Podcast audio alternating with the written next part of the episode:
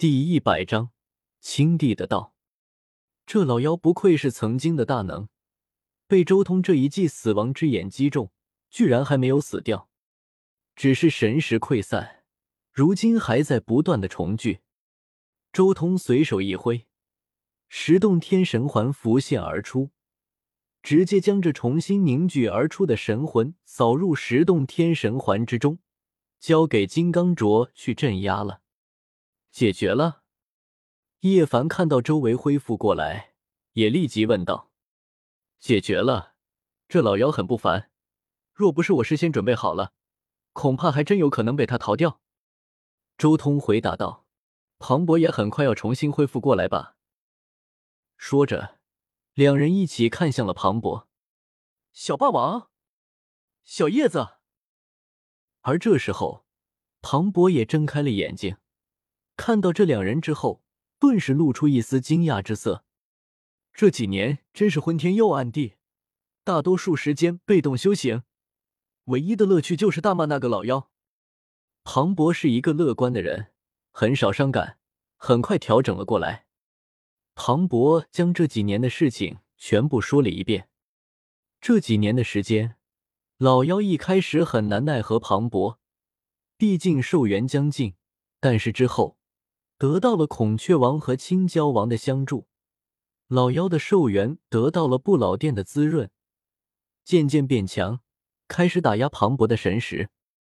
你爷爷的，我都不知道，我现在这副模样到底算人还是算妖了。庞博有些无语了，不过关于老妖的一切事情，我都知道了。今后我就留在妖族，他们不会发现破绽的。你确定？周通问道。确定，而且再过几个月，我就能正大光明的出去行动了。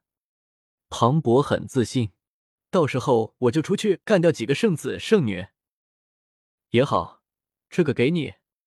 周通身边神环一展，顿时一族青莲浮现出来。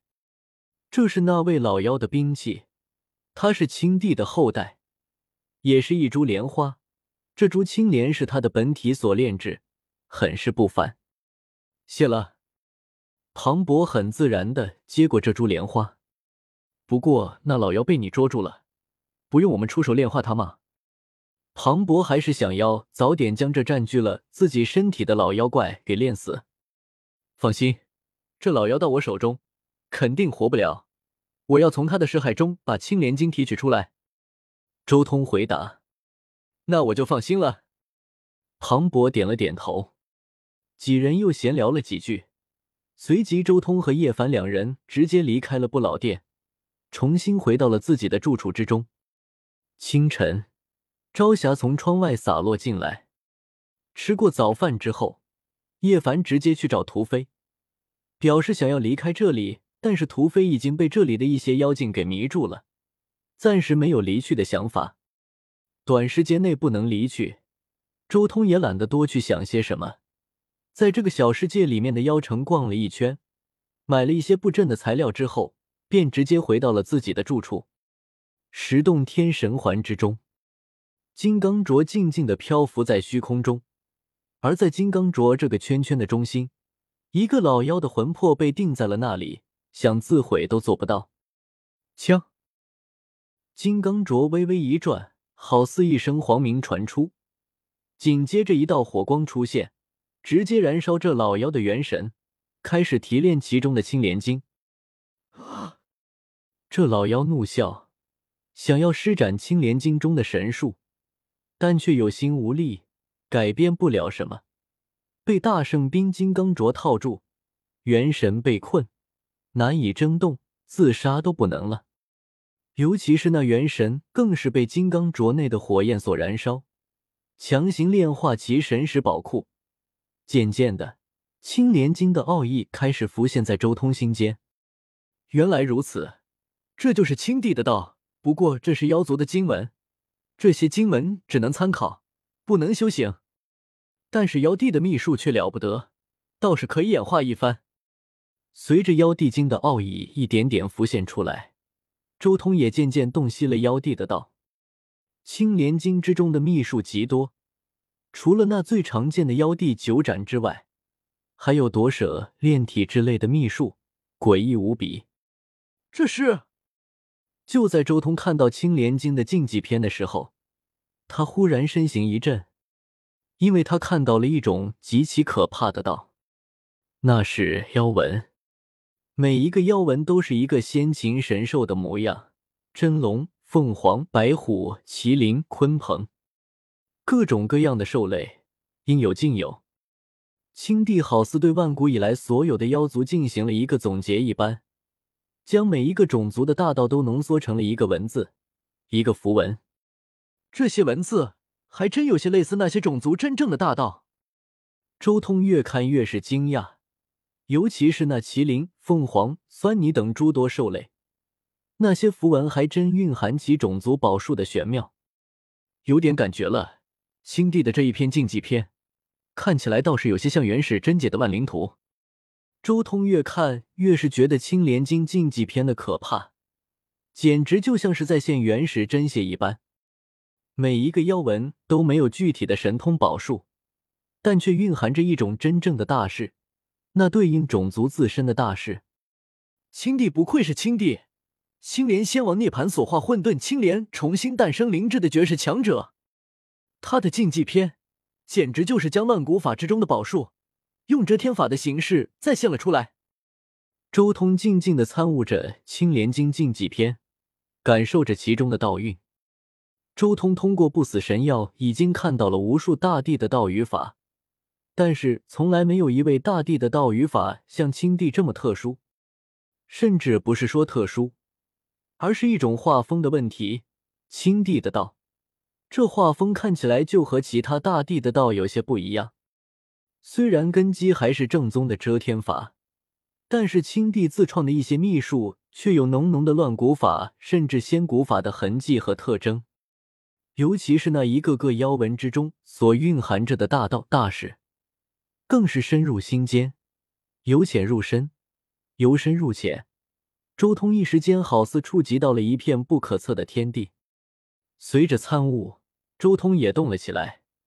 他双手在虚空滑动，一个又一个的妖纹从他指尖跃出，在虚空中化作了一只只小麒麟、小凤凰、小酸泥、小真龙。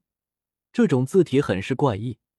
但每一个字体之中，却蕴含着一种绝世霸道的力量，那是独属于这种种族的大事。万古妖族尽在其中。青衣小蛟王的宫殿绚烂辉煌，殿外山峰上、瀑布前、亭台殿宇、宫阙楼阁随处可见，古藤老树、奇花异草到处都是。周通静静的盘坐在宫殿之中，安静而祥和。通体发光，一道道玄妙的符文在他身上浮现，然后又迅速消失，好似与其血肉交融一般。越是参悟青莲经，周通的感悟也越来越深，对于乱古法和遮天法的认知也渐渐超越了以往。他开始尝试着将那些宝术以遮天法的方式进行重构。之前在紫山从姜太虚那里得到斗字秘之后。周通也仅仅只是以斗字秘演化十凶的大势，却并没有真正的演化出那重法那种道。十凶的道，乃是仙王一级的法，区区人道至尊的斗之秘如何演化？能演化出那种大势，已经算是极限了。至于具体的法、具体的术，那更是连一丝一毫的头绪都摸不到。但是如今，得到了青莲经。令他感悟颇深，一时间隐约有了演化的头绪。或许，这就是斗之秘升级成仙道秘法的一个绝佳机会。周通心中不由得浮现出这个念头。十凶宝术乃是乱古岁月之前的至强之法，其核心乃是一个个的符文、古文，以符文演化道文；而遮天法乃是荒天地精心开创的修炼体系。此法战斗和术法的核心乃是一个个道文，以道文演化符文。一个是符文，一个是道文，虽然很相近，虽然修炼到登峰造极的境界，两者没有什么区别，但在初始阶段始终有些差别的。